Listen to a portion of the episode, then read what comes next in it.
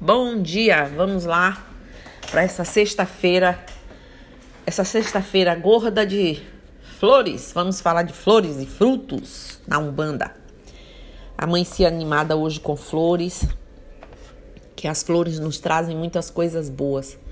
Cada cor, cada tonalidade, cada uma delas com suas representações. Então vamos falar delas um pouquinho, né? Porque cada flor tem uma linguagem, ela fala por si. Sabia que cada flor transmite uma determinada essência e conceito? Pois bem, as flores são simbólicas, elas têm a capacidade de expressarem os seus sentimentos e pensamentos, traduzindo, por isso, diversas mensagens para nós, seres humanos, né? Na Umbanda, o uso das flores é muito importante, sendo que o uso iniciou com a própria religião é, pelo menos na par, na, no início dela como, um, digamos assim, um registro histórico, né? De Zélio de Moraes, em 1908, no Rio de Janeiro, não é isso?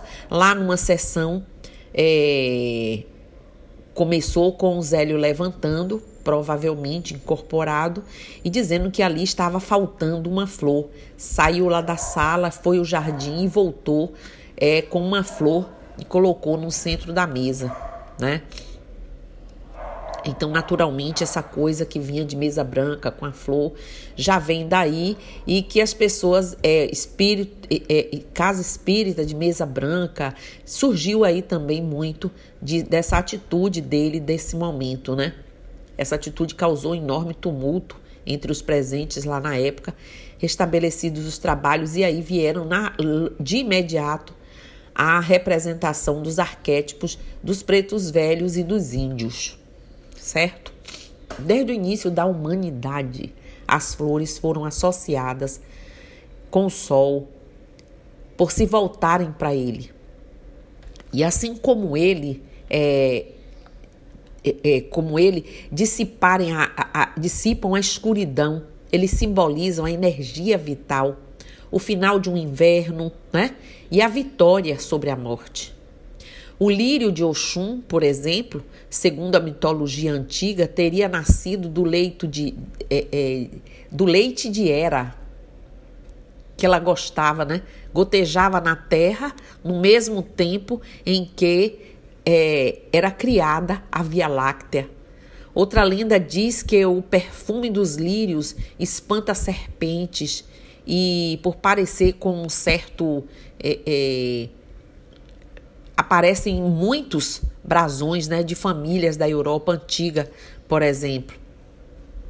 De todas as flores, talvez a, a que tenha mais poder em nosso espírito sejam as rosas. Enquanto as rosas vermelhas representam desde os primórdios o amor terreno, né? as brancas são relatadas em sagas e lendas como a flor que simboliza o as expressões de, de culto às, à morte, né, os funerais, ou para as mães. Né? Os alquimistas viam nas rosas brancas e vermelhas o sistema dualístico com elementos dos dois princípios originários, o enxofre e o mercúrio. A rosa vermelha também é considerada nas tradições antigas um símbolo de honra nas guerras para os oficiais né, é, do exército, em especial os romanos, não é isso? É, uma gira de umbanda tem o formato de uma flor, onde o veio principal de energia, o caule, vem do congá. São muitas as flores de umbanda, as que representam a sabedoria, a discrição, com os pretos velhos e as pretas velhas, a vitalidade e a batalha diária pela vida com os caboclos, a alegria das cores da existência, como as flores das crianças, ciganas, né? boiadeiras, boiadeiros e dos necessários resgates aí com as pombagiras e os exus. Então, principalmente as pombagiras. Na minha opinião, talvez a mais importante flor que exista na Umbanda seja que floresça no coração de um médium, que deve ser sempre cuidada, sempre com verdade, amor, caridade e principalmente consciência. Consciência, comprometimento e responsabilidade de que nosso invólucro é provisório, porque é dele, né? É dela que virá o perfume que envolverá aí nossa caminhada. Os banhos das flores são chamados de banhos de proteção e não devem ser fervidos. Apenas as pétalas são colocadas em qualquer lugar com água, né? É despejada por sobre as, as pétalas das flores. E algumas vezes a gente se utiliza de algumas essências aromatizantes. Toma-se esses banhos do pescoço para baixo, como todo mundo sabe, né? As pétalas é, restantes são recolhidas e colocadas na terra, qualquer ambiente natural. Recomendo muito é, acender uma vela para o orixá antes de qualquer ritual de banho, pedindo os efeitos enquanto a água escorre pelo corpo. Isso normalmente para nós é feito e a gente já vai pedindo quando entrega ou quando solicita o banho, porque potencializa o efeito ali, né, das ervas. São muitas flores, como eu disse, muitas representações. Por exemplo, para Exu, a gente pode usar, para muita gente que pensa que a flor de manacá é só de nanã, mas ela também funciona muito bem para Exu, flor de mamão, flor de dormideira, flor do campo, cravo vermelho, né? E corta-serra para Exu são fantásticas. Para nossa nosso pai Ogum, a dália, os cravos vermelhos também, palmas vermelhas e palmas brancas, crista de galo, açucena rajada. Para Oxóssi a gente pode usar margarida, girassol, é, antúrio, samambaia, folhagens e, e flores em geral. Aliás, Oxóssi é fácil, né? Porque é flor em geral, pedras em geral. Oxóssi é aquele que vem aí no domínio total das coisas da natureza. Oxum Vamos usar aí amor do campo, rosas amarelas, palmas, né? Cor de rosas, rosas amarelas de todas as formas, meninas, lírio em geral. Xangô a gente pode usar o cravo branco, o cravo vermelho, o cravo rajado, né? Espirradeira. Para Inhansã, muita gente usa as papoulas, rosas vermelhas, crisântemos, rosa champanhe, é, gérbera, coral. Lá vai dinheiro.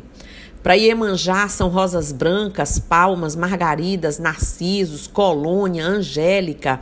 É, Obaluaê a gente pode usar o cravo amarelo, pode, pode usar saudades, né? Pode usar cravos brancos. Para Nanã a gente pode usar o quê? A, a, flor de manacá, pode usar o cravo roxo, saudade, mimosa, é, pode usar é, verbena, crisântemos. Para Oxalá a gente pode usar narciso, rosas brancas, né? É, amor perfeito, quimeras, cravos brancos, tulipas, lírio, copo de leite, angélica, flores brancas em geral. Para as crianças, 11 horas e aquelas rosinhas menininhas, pequenininhas. Eu estou dando aqui um exemplo para vocês, para vocês compreenderem como cada flor, para cada trono, para cada campo de força, tem uma importância grande. Quase nunca ouvimos falar dos frutos e flores e, e, e as flores de cada orixá, somente das ervas, não é verdade? No entanto, eles têm também uma variedade enorme delas, e no caso de uma oferenda simples de agradecimento ou pedido, né, podemos utilizá-las sem receio algum. Cada orixá tem a sua preferência, pois assim como as ervas são importantes para a liturgia e rituais da Umbanda. As frutas e, e flores também o são, é, estão sendo colhidos né, no seu uso, conforme o orixá que vai fazer aí a oferenda. Assim como as ervas são importantes para a liturgia e rituais da Umbanda, vou repetir, as frutas também são e colhidas ou na hora que a gente traz, que a gente compra, coloca para repousar um tempo para que elas retornem a vibrar aquela vibração do horário que foi colhido, que deveria ser colhido, com toda a força do ambiente da mãe terra de onde cada um deles vem. Ervas, frutos e flores precisam resgatar isso para ter a sua força né, na sua dinâmica aí tranquila. Frutos na Umbanda para Oxalá, por exemplo, você pode usar uva verde, pera, maçã, damasco, é, melão, figo, polpa de coco, pêssego branco, nozes, castanhas e amêndoas. Quem não tem dinheiro, como a gente aqui, faz uma bobagemzinha com um pedacinho de pera, abre no meio, parece duas, ou abre uma maçã, parece duas. Um galinho de uva, de uva muitas vezes parecem várias, porque a gente coloca com amor, com carinho. Porque o que importa não é a quantidade, é ter e saber ativar ali aquela, né, através do perfume, de tudo, aquela energia que elas emanam na vibração e na irradiação de cada orixá.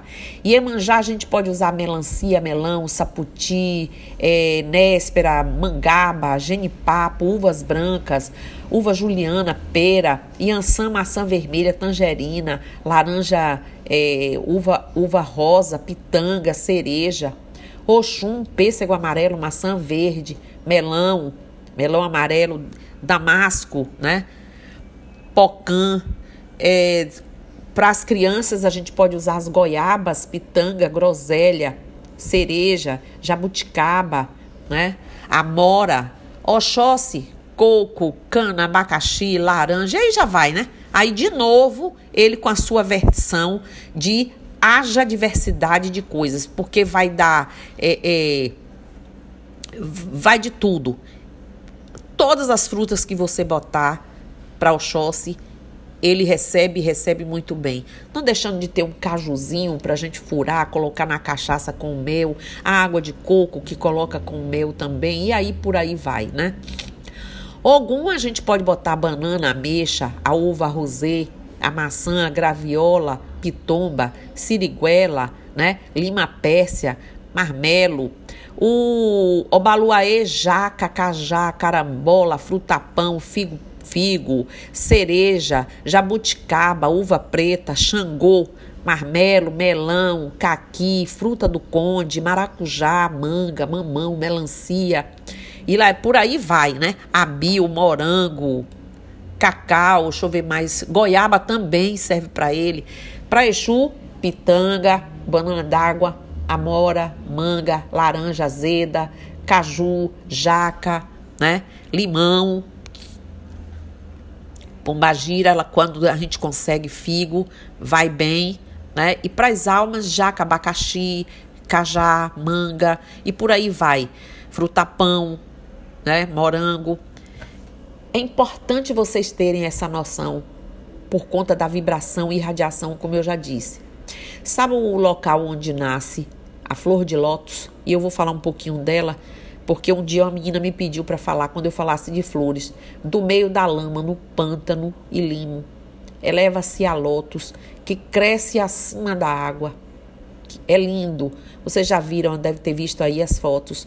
É, sua flor não está contaminada pela sujeira da qual ela nasce, pois ela flutua acima para é, é, da impureza para florir Após desabrochar, a flor de lótus continua fixada na superfície do lamaçal, mas não é contaminada pela lama. É uma coisa interessante, né? Aflora da água, mas não se molha. Às vezes a água respinga na planta, é, mas essa vai repelindo, mantendo sua superfície pura e protegida de qualquer mal. A lótus é uma planta muito útil suas raízes são é, é, comestíveis e no Oriente, lá, o povo do Oriente, né, que come tudo, aproveita tudo, o seu os consumo é muito comum. Seus ramos e flores são muito usados como remédio. Então é uma planta extremamente bonita, é uma planta representativa em várias culturas, é uma planta que realmente traz uma significância o povo lá da Índia, da China, da China bu, os budistas, né? Na Umbanda, a sua representação é grande através dos chakras, né? o chakra básico, Kundalini. Então, a flor de lótus tem aí todos os seus significados. Em várias culturas tem né, o seu significado como tudo. Reiterando, voltando aí, as flores exercem fundamental, como eu disse, importância ritualística dentro da Umbanda.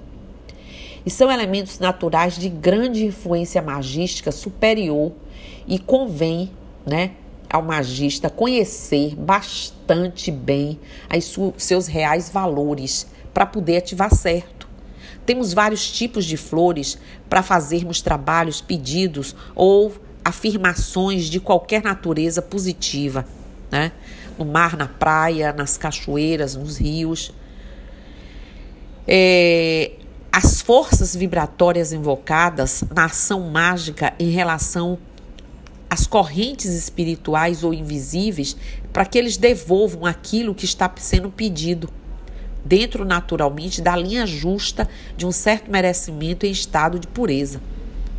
Ou, quando não, pelo menos que dê uma solução segundo aí as necessidades que, de quem pede, né? Quem está fazendo aí os pedidos. A energia que emana das flores torna um ambiente astral fluidicamente harmonizado, além de nos condicionar um sentimento de leveza, de pureza e as entidades bem atuantes. Por uma vez se valem da energia que emanam das flores para elas realizarem suas mirongas, seus trabalhos, né? Os quais produzem efeitos mágicos, porque a função da energia das flores com a dos demais elementos utilizados fortalecem muito o que está sendo realizado, formando uma força altamente positiva. Também as flores são veículo de excelente captação de energia projetada pelo plano astral. Nelas, as entidades projetam energia de diversos tipos, com diversos objetivos. Então, vocês estão vendo aí, né? não só daqui para lá, como de lá para cá. As flores presentes num terreiro de umbanda representam o alimento da alma de que tanto a gente precisa para fortalecer nosso equilíbrio físico e mental. E são muitas as flores de umbanda que representam a sabedoria, né, a descrição, como eu já disse, de preto velho, de criança, de pombagira e tudo. As energias emanadas pelas plantas e flores manipuladas energeticamente, potencializadas pelos guias, né, para que um trabalho espiritual tenha a sua força. Além do aspecto material, plano físico aqui, há uma composição energética que é como se uma flor astral, tanto no plano astral superior como inferior. A flor, gente, ainda emana bioplasma, que é a energia equivalente ao ectoplasma humano o bioplasma, que é usado com a mesma eficácia pelo plano astral em seus é, trabalhos. A planta aí vai, né?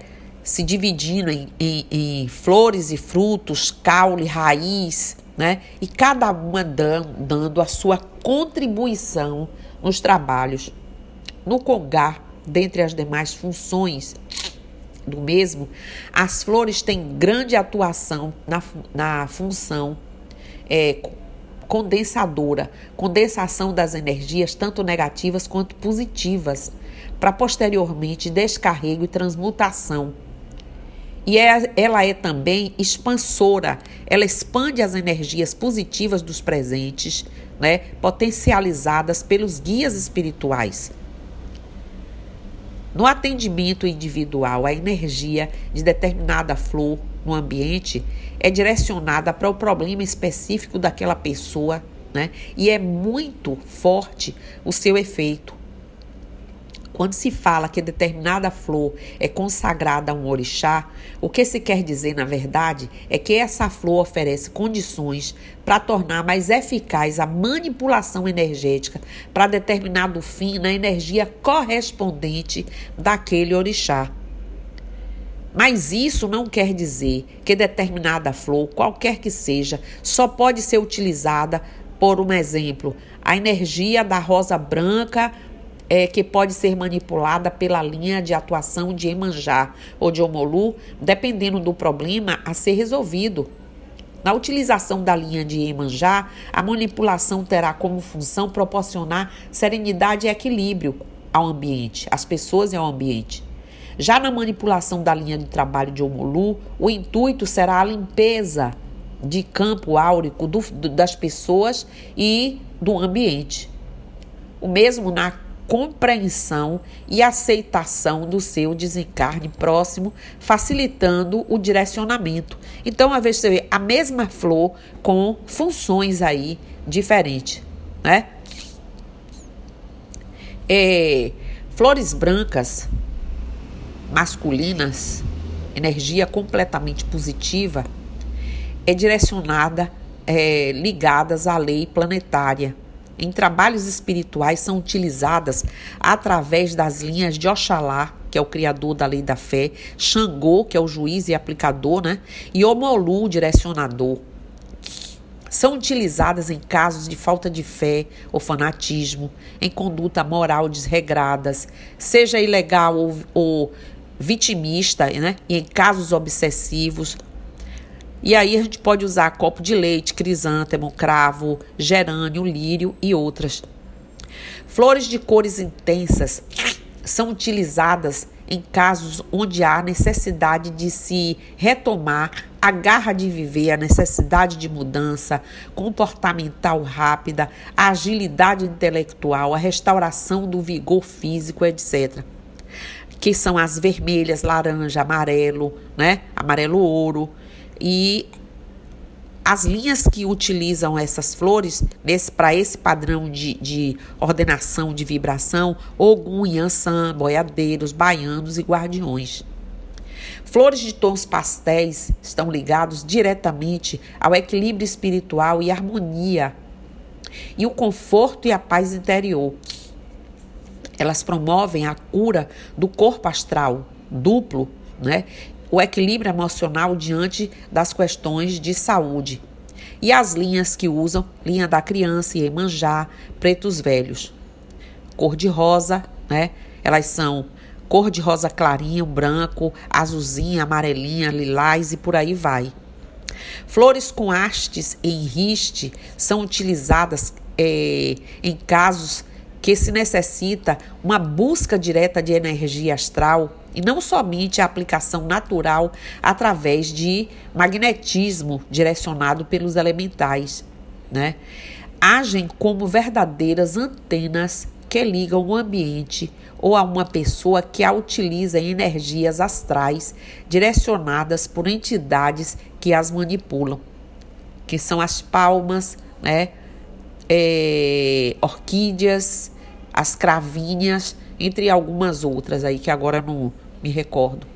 As linhas que atuarão sob a energia dessas flores dependerá de sua cor e da manipulação ativada pela entidade que vai estar manipulando.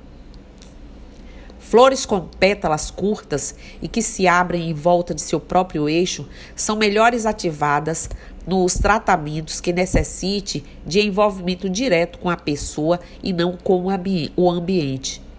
Para ambientes as de, de hastes longas são as mais aconselháveis.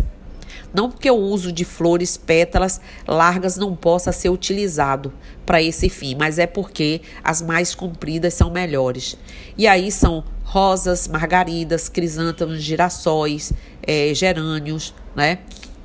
Vale citar aqui que a margarida e o girassol são flores consideradas das sete linhas margaridas e girassóis, sete linhas, podendo ser utilizadas em qualquer energia diante do alto grau de positividade contida nelas. Guardem isso, viu? Flores de tons fortes em violeta, azul, roxo e por aí vai, vai na vibração de quem? Da Véia Nanã, de Oxum e de Emanjá também. Estas são utilizadas basicamente em tratamentos emocionais de desequilíbrio evidente. Depressão, histeria, melancolia crônica, é, infantilidade exacerbada e por aí vai. Na consulta individual, a manipulação energética de determinada flor é direcionada para o problema específico da pessoa, levando em consideração o problema e as características é, da flor, conforme né, a gente já falou. A flor manipulada pelo guia e entregue ao filho será também a continuidade da energia do trabalho do terreiro pelos guias, como se fosse um remédio prescrito para a pessoa, né, que será ministrado no decorrer dos dias. Então a pessoa leva a flor para casa, coloca e ela lá vai continuar vibrando no padrão do tratamento para vocês terem ideia da importância de quando eles me pedem para entregar uma flor, uma pessoa, um galho de erva, alguma coisa. Da mesma maneira como o remédio fará melhor efeito se tomado nas doses corretas, a, a continuidade e o efeito da energia manipulada e potencializada pelos guias espirituais responderá como o filho, como o filho alimentará a energia positiva da flor através de suas orações. Então você recebe e alimente ela com orações, mentalizações de mudanças de postura moral. E aí ela vai atuar muito mais por você. Importante, gente, atentar para a postura moral de cada um de vocês diante da manipulação de uma flor que alguém pode dizer, de uma simples flor, é sim. Aliás, dependendo do que se manipula, a flor poderá vibrar determinada energia em uma casa, equilibrando equilibrando uma casa inteira, por exemplo. Bem como poderá atuar como uma espécie de para-raio, sugando as energias que na uma casa, num escritório, numa empresa, ou até mesmo como ponto de transmutação, onde sugará energias discordantes do ambiente, devolvendo ao mesmo lugar, ao ambiente, já positividade. Para vocês terem noção, eu falei isso aqui para vocês terem noção da importância das flores, né, dos frutos, de tudo, não é isso? Então era isso hoje que eu queria pincelar aqui para vocês, para que vocês tenham em, mente a importância de cada uma delas para cada orixá, porque quando a gente vai fazer um trabalho, a gente usa flor, essa, fruto, aquele, é, vela de tal cor, erva de X, porque o conjunto dessa dessas combinações, né, sendo bem direcionadas, vai fazer toda a diferença na ativação magística que ainda vai ser feita. Ok? Então, como eu disse, era isso hoje que eu queria pincelar. Não vou falar mais porque meu nariz está terrível, mas ainda tinha muito para ser dito. Mas eu espero que vocês ouçam bastante isso, repitam, porque tem muita coisa para ser internalizado. Se desejar pesquisar mais, já tem aí um bom começo. Bom dia, Mucuyu no Zambi, que os orixás abençoe todos vocês e eu estou aqui.